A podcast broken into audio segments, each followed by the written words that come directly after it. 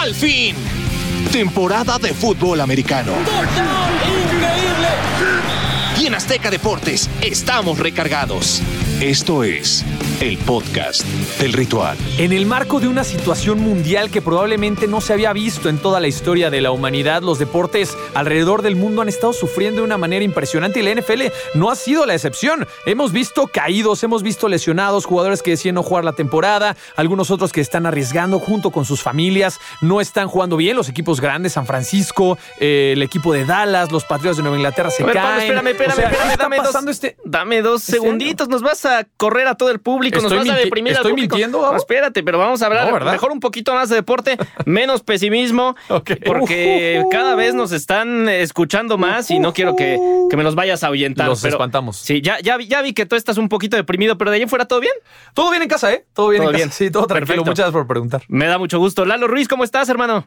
La melancolía a todo lo que da con el señor de Rubes y yo estoy bien. Afortunadamente y dentro de lo que cabe, estamos bien, tenemos salud y tenemos podcast. Y tenemos podcast quinto episodio, ya se nos está pasando Cinco, rapidísimo. ¿En qué momento el tiempo vuela? Y ahí vamos por el top, ¿eh? No vamos por el top de cinco. deportes. ¿Cómo, está, ¿Cómo estás, mi querido Pete? Todo bien, Gabo, todo bien, todo en orden. Intentando no caer en el hoyo de depresión en el que nos intentó ¿Verdad? Como que sumergir comenzó el el señor de Rubens. poquito Dependemos de ti, tenso. dependemos de no y, caer en y ese si tú hoyo. fallas, Sálvanos, también está la sálvanos, química Gabo. moderna, Esperemos. el ribotril ayuda cañón. Entonces también te podemos Gracias por, el, pasar pa- una gracias por el patrocinio de Lalo Ruiz. Espero te lo paguen más adelante. Arranquemos, arranquemos con este quinto episodio, no sin antes invitarlos a que nos estén eh, eh, checando a través de todas eh, las plataformas de Azteca Deportes. Tenemos mucho material para ustedes en esta temporada 2020 para que le estén siguiendo al pie de la letra. Comenzamos con los ritualistas. Los ritualistas. Y los Patriotas perdieron su segundo partido de la temporada, esta vez sin Cam Newton ausente por COVID-19. Eh, pero Pablo, el partido fue feo, ¿no? Los primeros El dos partido no fue feo, Gabo. Voy a diferir completamente contigo. Para mí fue un partidazo, eh, que ¿Partidazo? demostró el, el estado mental de Bill Belichick a la defensiva. Un equipo que estaba mermado por la falta de coreback de Cam Newton supo cómo mantener al equipo de Kansas City con menos de 10 puntos al término del tercer cuarto. ¿Qué equipo había hecho eso en la temporada? O sea, Bill Belichick es una de las grandes mentes defensivas, eso nadie lo puede negar. La defensiva de los Patriotas pudo mantener hasta cierto punto al equipo eh, compitiendo dentro del partido, pero la ofensiva tiró todo al traste. O sea, al final, si- imagínate tú si Cam Newton no hubiera llegado a los Patriotas, qué difícil y triste temporada hubiera tenido el equipo de Nueva Inglaterra. O sea, no tienes un coreback suplente de nivel. Ni Brian Hoyer, que está en su tercera etapa dentro del equipo, que ya tiene 34 años de edad, que ha pasado por la mayor parte de los equipos de la liga, no pudo demostrar que conoce perfectamente bien el esquema táctico y ofensivo de un equipo en el cual ha vivido prácticamente toda su carrera. Y del otro lado, Jared Stidham, quien parecía ser el titular, el heredero de Tom Brady. Híjole, Dios mío, dos intercepciones. Sí, una fue un error de Julian Edelman. Consiguió un pase de touchdown a Nakil Harry, pero al- además de eso, no se vio mucho más. O sea, los Patriotas si demostraron que si no tienen coreback, específicamente Cam Newton, no tienen nada que pelear esta temporada. No, y además, eh, Pablo, no teniendo un backup y eh, con, con un coreback como Cam Newton que corre demasiado, que es inestable emocionalmente y, y también deportivamente hablando, eh, pues puede afectar a los Patriotas a la larga. Lalo. Ah, es que dijo Pablo. Sí, sí. eh, No, no, yo ya hablé mucho, Lalo. Tú, Qué bueno estás dormido que- el día de hoy. No, no, estoy atento a lo que dices, la vez pero pasada también tuvimos que repetir. este, Ya una sé, pregunta. soy disperso, pero no te preocupes. Eh, mira, es cierto que dejaron de hacer cosas los Patriotas, pero hay que también darle mucho crédito a lo que hizo Kansas City. Es cierto que la ausencia de Cam Newton fue notoria. ¿Y quién iba a decir que Cam Newton en tan poco tiempo iba a ser indispensable para esta ofensiva? Pero también del otro lado, por ejemplo, ahorita estaba diciendo Pablo la intercepción ah, de Julian Edelman. A mí, la neta, me parece un gran acierto de Tyron Matthew. Más No, que. es un error de Julian Edelman, Eh, Lalo Ruiz. híjole, Entre está- las manos, uno de los mejores no, receptores de los últimos años. No claro. digo que no, no digo que no, pero estar, todos estar, fallan, estar en ese momento atento, que los reflejos te den un, un balón que él daba por perdido, porque dijo atrás de mí no hay nadie y llegó Tyron Matthew. Pero bueno, lo que, mira, pasa con Patriotas. Tyron- rápido, Tyron Matthew capitalizó el error de Julian Edelman. No Está- es que haya sido un acierto de, de Tyron Matthew, consiguió un touchdown muy bueno. para mí, fue. Capitalizar es hacerlo bien. pero Acertar. un error. Para mí, capitalizar un error es sacar algo del error del Bueno, otro. pero bueno, a ver, Entonces, ¿y tu punto es? Mi punto es que cierto es que los Patriotas extrañaron a Cam Newton, pero no le quiten mérito a Kansas City. Kansas City lo que hizo el día de ayer fue simplemente espectacular, porque durante mucho tiempo vimos algo que parecía poco probable, que la defensa de Patriotas consiguiera detener o frenar momentáneamente a esta maquinaria ofensiva.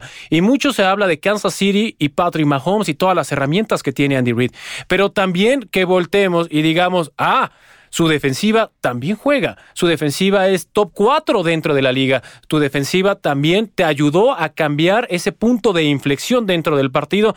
No hay que quitarle mérito. Cierto es que lo extrañaron, eso nadie lo duda, pero qué bien jugó la defensa de Kansas City. Pete Domínguez, eh, parece que al final de cuentas no solo afecta a los Patriotas eh, la ausencia de Cam Newton, sino el tener que esperar a ver qué día puedes jugar, a ver qué día vas a viajar, a ver si va a haber partido o no.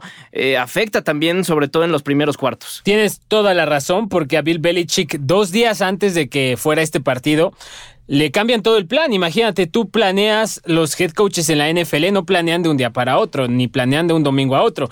Planean los partidos prácticamente con un mes de anticipación y que le digan dos días antes, oye, no vas a jugar el domingo y no vas a jugar con tu coreback titular, como decían ustedes bien. Le mueve todo el plan. Y ayer, el lunes, más bien dicho, Belichick le dio una cátedra, una cátedra de cocheo a la NFL Jugaron sin su coreback titular. Brian Hoyer les costó seis puntos. Edelman le regaló siete a los Chiefs. Faltando nueve, a pesar de todo eso, y de que no tienen superestrellas realmente más allá de Stephon Gilmore, faltando nueve minutos para que acabara el partido, la diferencia solamente era de tres puntos contra la mejor ofensiva de la NFL. 6 a 3, iban 6 a 3 en ese momento. Tres intercepciones en un partido para los Patriotas cuando Cam había sufrido dos en los primeros tres juegos. Y hablamos de otro tema, de los más calientes también en esta jornada. Bill O'Brien despedido de los Texans. Y esto se da tan solo nueve meses después de haber añadido el título de gerente general a sus deberes. Fue excesivamente ambicioso y no había una figura quizá de equilibrio, Lalo, que pudiera eh, estabilizar al equipo. Es muy complicado tener una doble cachucha dentro de la liga donde existe esa área de especialización a tal grado que depende el futuro de una organización de una buena o una mala decisión.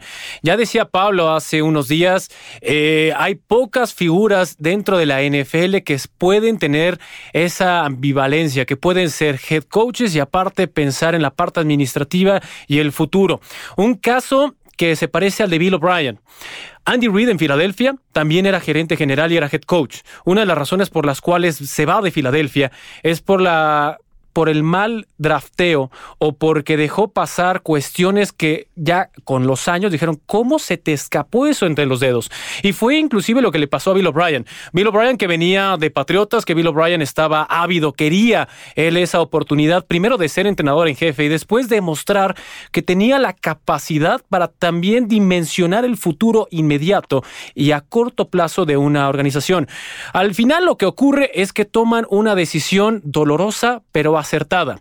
Era momento de separar a Bill O'Brien. Bill O'Brien es cierto que te dio algo que previo a su era no existía, que era pensar en ganar tu división.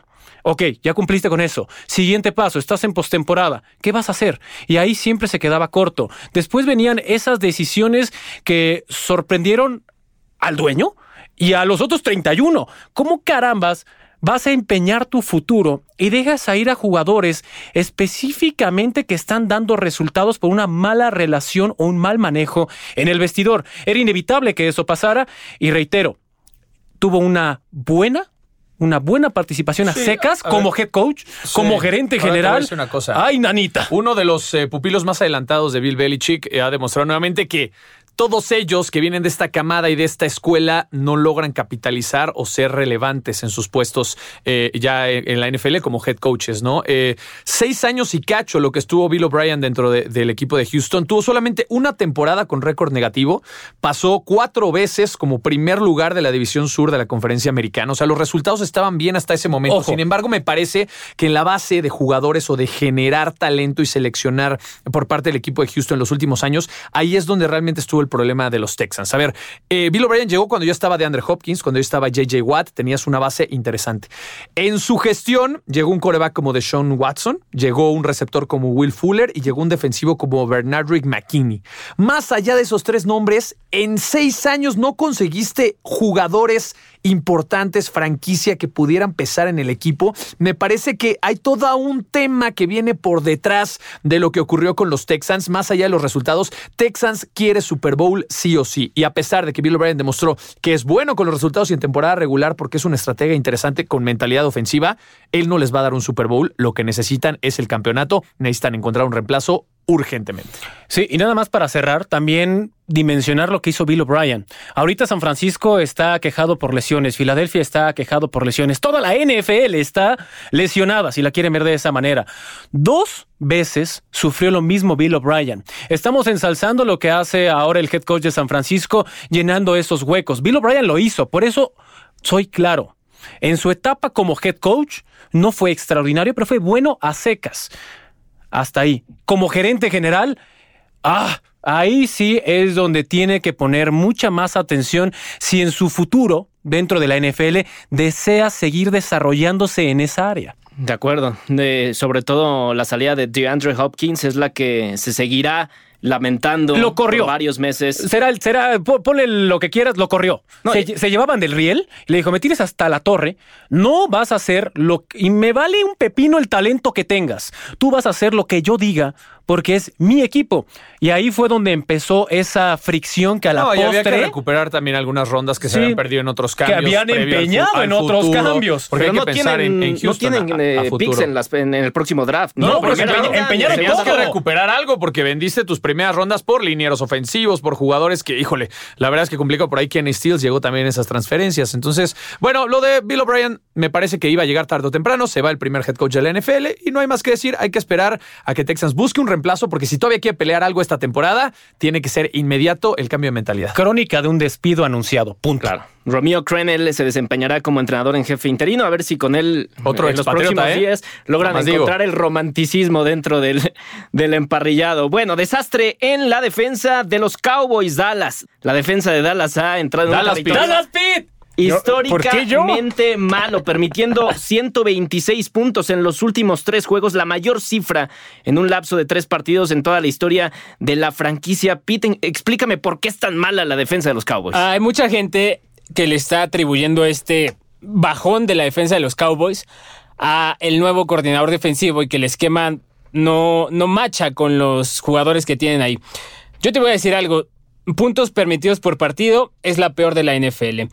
Yardas permitidas por partido es la antepenúltima peor de la NFL. Yardas por pase permitidas es de las 10 peores de la NFL. Y yardas por tierra permitidas es la segunda peor de la NFL. Si tú ves el juego contra Cleveland, Jalen Smith, Aldon Smith, los defensivos secundarios de Marcus Lawrence, todos, absolutamente todos, tuvieron una jugada en la que estaban trotando trotando cuando Del Beckham, Karim Hunt, Nick Chop cuando estaba sano, estaban corriendo a máxima velocidad y haciendo lo que querían en el campo de Dallas, estos jugadores estaban trotando, les pagan millones de dólares. No importa si el esquema es muy complicado, hay algo que se llama esfuerzo, que en la NFL ellos saben lo que significa porque ellos ya lo han demostrado que lo pueden dar. No solamente es el tema del esquema, es el tema de que los jugadores ya están mismos cayendo en un área de confort y esto es un tema para Dallas muy sensible porque la ofensiva está haciendo su chamba, pero si suman 50 puntos de nada sirve si tu defensa permite 60. Algo tienen que hacer y les urge hacerlo porque todavía, por lo benévolo de su división, todavía pueden aspirar a postemporada. Pero Qué buena onda te viste benévolo, ¿eh? por lo malo que es el este de la Nacional. La neta, la malo. Sí, sí, sí. O sea, no es posible que el líder tenga un ganado. Acaba de entrar un nuevo entrenador. A ver, por ahí. No, bueno, McCarthy tiene que evolucionar. Pero a ver, por ahí había un meme que me gustó bastante.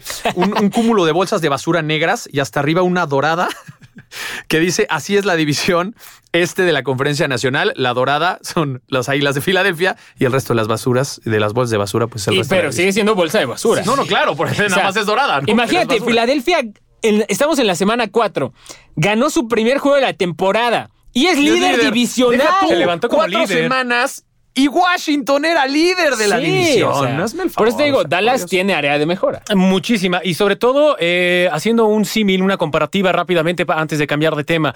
Había una estadística que llamó mucho la atención después del partido de Browns frente a Dallas y esos 48 puntos que aceptaron.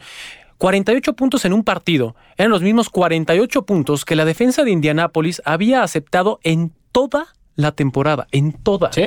Y si comparas eh, la- el, el talento, el capital humano que hay, es infinitamente superior cuando no están lesionados. La de Dallas. Eso es lo que llama todavía más la atención y es lo que ha generado la molestia, porque ahora resulta que si vas a ponerte en este esquema de juego, si lo queremos ver de forma simplista, vamos a ganar metiendo la mayor cantidad de puntos y que nos anoten lo menos posible, pues estás fregado por Es todos que Dallas lados. siempre tiene un problema. O sea, si no es la defensa, es Dak Prescott. No, Dak Prescott no funciona. No, Prescott- Dak Dak Prescott si no es está Dak Prescott, jugando- ah, los receptores. O sea, no, no, no, no es esta temporada. Pero en otras ocasiones siempre había pretextos. Si no era Tony Romo, y si no era Jason Garrett, y si no, tenemos 30 mil pretextos Eh, para decir por qué es Dallas el no está de ser el equipo más popular de la liga. Por eso tenían el ¿Cuándo mote nos vamos a del poner equipo de serios? Yo nada más pregunto. El día que te dejen, o sea, hay, un, hay una media permitida dentro de la NFL por partido, que son 22 puntos. El día que siquiera esté cercana a esa media, como está Dallas, que se acerque a esa métrica, ya es una evolución positiva. Esperemos se dé pronto para que hay mucha afición en nuestro país de los vaqueros de Dallas y hay también muchísimo que son antivaqueros. El punto es que se ponga buena la temporada y que se ponga bueno el este de la Nacional. Es increíble que con un ganado se hace líder. Eso es una basura. No, no, a ver, Eso que- es que una basura. Dallas, a lo más de 20 años sin ganar un Super Bowl para el equipo de América. No creo que sea esta temporada, Los ni siquiera la aficionados necesitan buenos resultados, ya no hay pretextos. Y ya que querían que fuera ácido, el mejor meme es el señor de seguridad. Ahí estaba esa analogía o ese símil. El encargado, en- hay una compañía en nuestro país que es de un felino, no diré más, que se dedican a no dejarte pasar de un punto A a un punto B y son un dolor de cabeza. Pues bueno, este señor dijo, a ver, 3, 2, 1, vas, 3, 2, 1, vas, 3, 2, 1, vas. Y es un símil de esta defensa de agua que tiene Dallas. Por cierto, el eh, quarterback eh, Dak Prescott impuso una nueva marca en la NFL al sumar su tercer juego consecutivo con más de 450 yardas por aire. La ofensiva está haciendo su parte. Es que tiene ve- sus errores. ve los receptores que tiene sus errores tienes, porque o sea, Ezequiel Elliott está soltando Michael Gallup, parte. a Mari Cooper, CeeDee Lamb, o sea, tienes un cuerpo nutrido de receptores y la ofensiva no funciona, Dios mío santo, ¿no? Algo tienen que hacer. Y tu ofensiva tampoco es que esté a tope, ¿eh? Ah, tienes a Ezekiel Elliott, yo sí creo que la ofensiva Por es eso, top. La tienes, ofensiva es top de la tienes liga. a Ezekiel Elliott, Ezekiel Elliott, si algo hizo- hacía muy bien. Pitt hizo caras, pero sí está cometiendo errores Era también. no soltar balones. Ezekiel Elliott Está soltando balones. No me vengan con que está jugando a un gran nivel. No, por eso. Ezekiel No. Elliott está, no, no promedia ni cuatro yardas Por por, eso, acarreo, suelta eso. balones.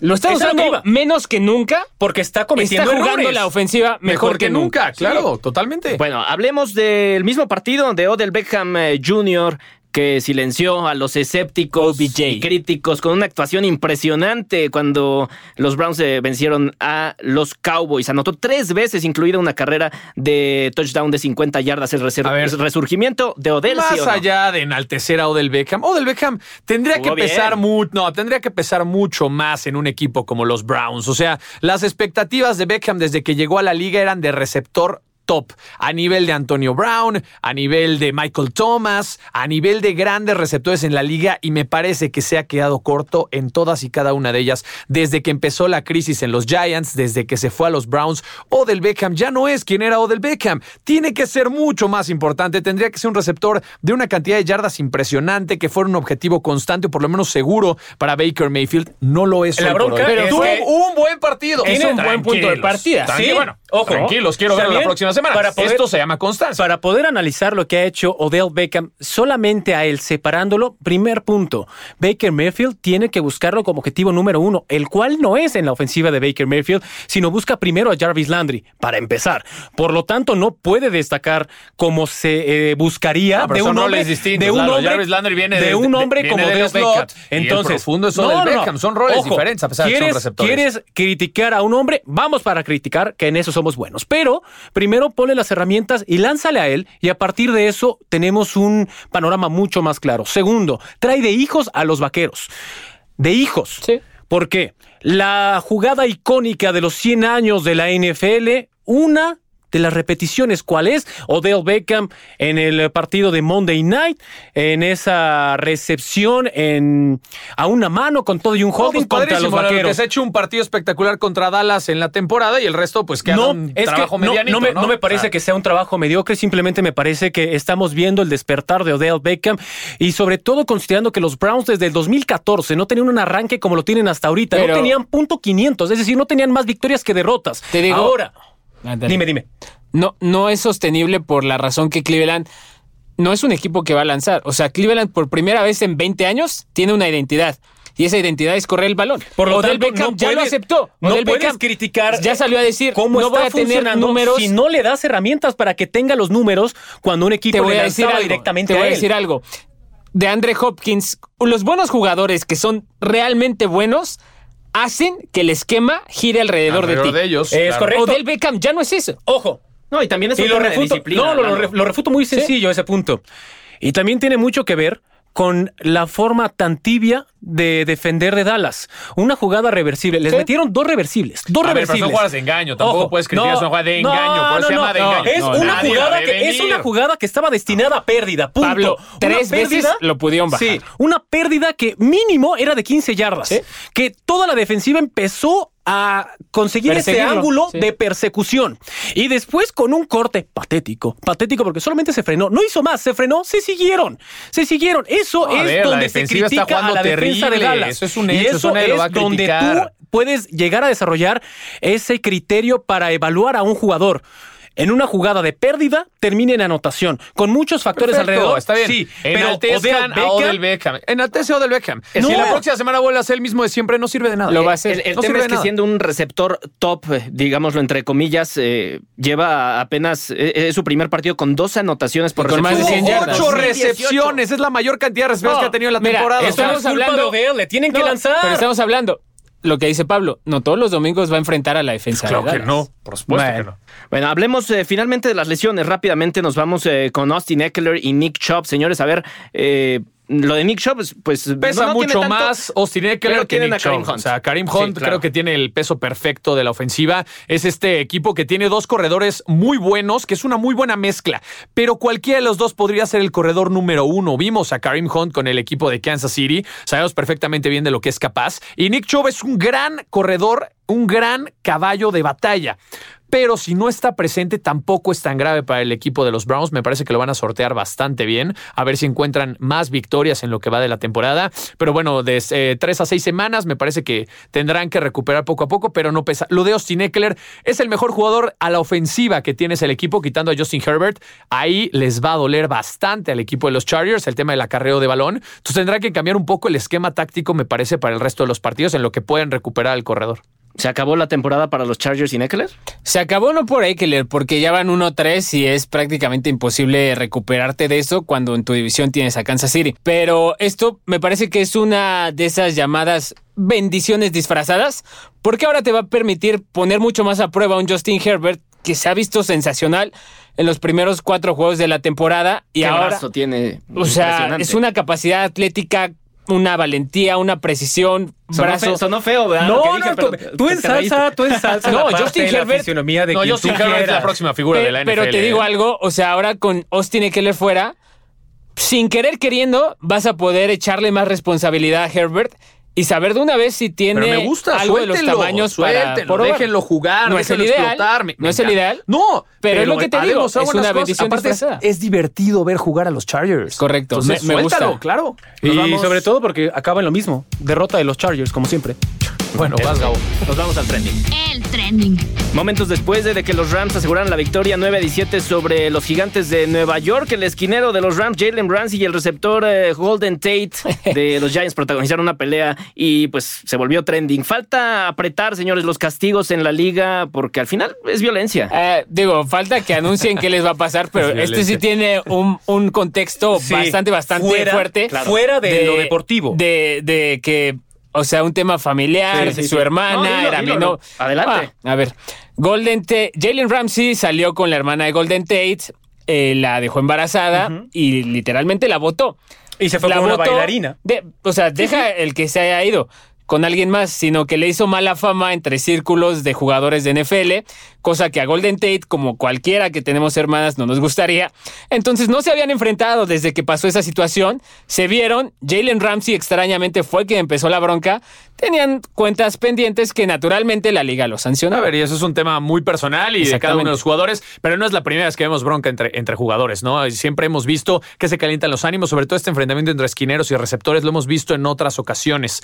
Eh, Aún así, pienso que la liga pues ya lo tiene más que bien preparado, estipulado, tiene que haber una sanción importante, estoy de acuerdo, pero me parece que no pasa de ahí. después de Miles Garrett y el cascazo, creo que todo lo que no sea eso, vamos de ganancia. Todo, va de ganancia. Totalmente de acuerdo. Totalmente de acuerdo. Perfecto. Bueno, pues eh, pasamos eh, al siguiente tema de los nuevos protocolos COVID-19. Las infracciones podrían resultar en pérdida de juegos. Por primera vez se, da este anuncio luego de lo que ocurrió. A ver, tienen que ponerse mucho más estrictos. Estoy de acuerdo por lo que está pasando alrededor. Ya tuviste que reprogramar el partido de Titans en contra de Steelers. Por poco y tienes que reprogramar. Bueno, lo hiciste por unos días nada más, pero por poco tienes que mover de semana también el partido de los Patriotas contra Kansas City empieza a crecer esta burbuja de positivos en COVID y la NFL tiene que ser mucho más estricto en sus protocolos para asegurar no solamente el bienestar y la salud de los jugadores, sino que la temporada se puede desarrollar de principio a fin. Entonces yo lo veo de manera muy positiva que la NFL empiece a sancionar mucho más allá de las multas económicas que hemos visto sobre los head coaches,